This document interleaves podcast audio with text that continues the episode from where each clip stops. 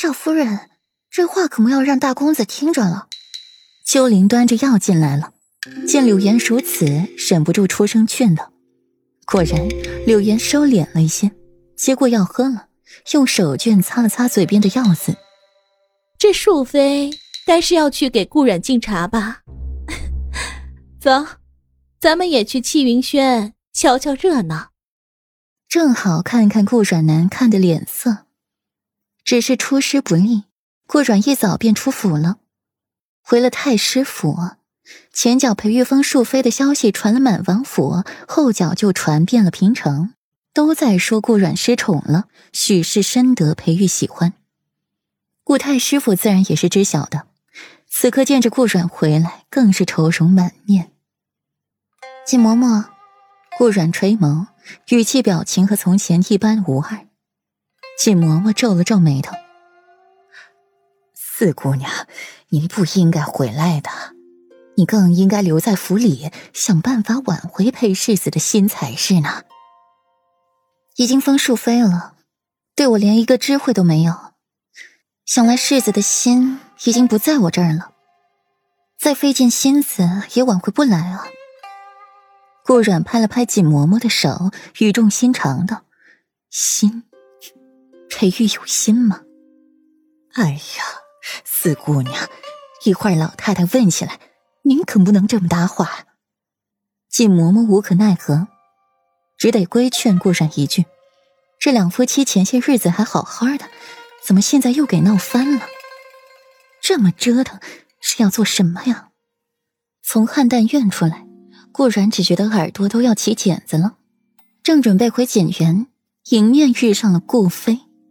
他的脸经过了这些日子的精心调理，修养已然大好，脸还是之前的那张脸，细看又有些许不同，比以往更好看了一些，更青春张扬了一些，更加美艳，眉眼有三分像顾然，这样才让两人看起来更像是两姐妹了。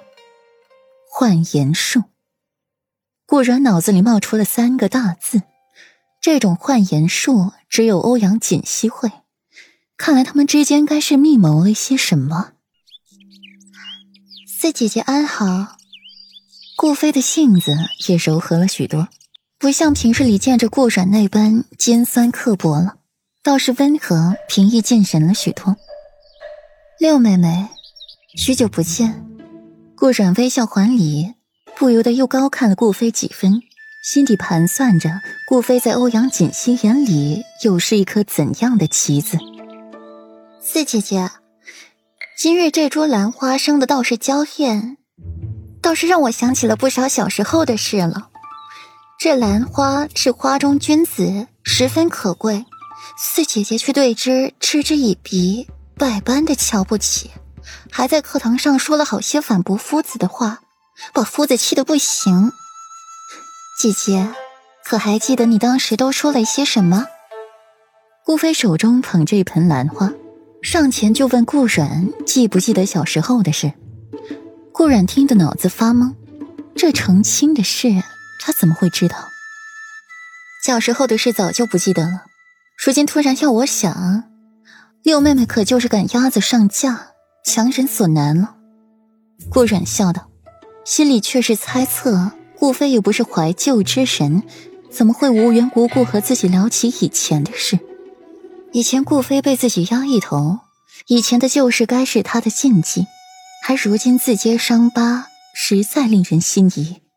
顾飞脸色一僵，那便是妹妹唐突了，还请四姐姐不要怪罪。自然，顾软面上也是柔和、风轻云淡的模样，让顾飞看得心底生恨。都快失宠，成为深宅怨妇了，还这般神气。